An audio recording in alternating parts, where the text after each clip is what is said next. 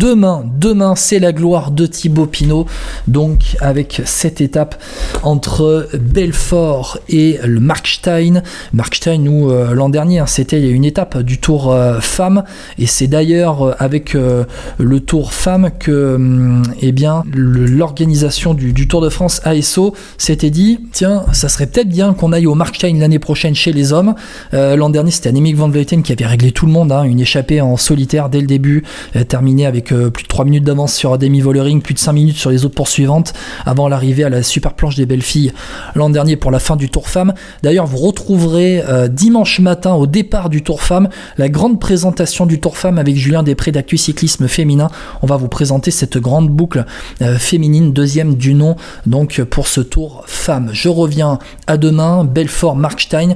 Bon, ça va être du toboggan, ça va être les Vosges.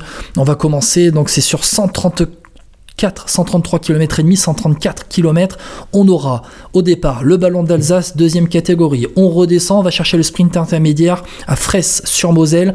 Et puis derrière, on va enchaîner euh, sur les plateaux hein, dans les Vosges avec euh, le col de la Croix des Moines, deuxième catégorie, tout comme le col euh, de Grosse-Pierre, le col de la Schlourte par son versant le plus simple, on va dire, avec un troisième catégorie. On descendra jusqu'à Münster pour aller chercher la montée du petit ballon, 9 km à 8% de moyenne. Première catégorie, on redescend et ensuite la montée euh, du col de, euh, du Platzer Basel. Première catégorie, 7 km à 8% et demi de moyenne et ensuite l'arrivée à la station du Markstein à 1200 mètres d'altitude. Bon, le cœur dirait forcément Thibaut Pinot vainqueur au Markstein, on l'espère en solitaire. Grandé euh, Thibaut.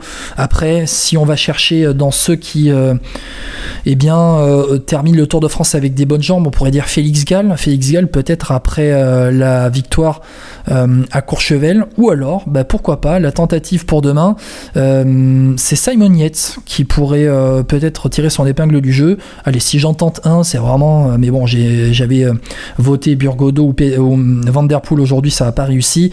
Et demain, pourquoi pas Simon Yates qui termine bien le tour, qui était à l'avant dans l'étape du col de la Lose et qui avait terminé deuxième, avec une vingtaine de secondes, trentaine de secondes derrière Félix Gall. Donc, à voir.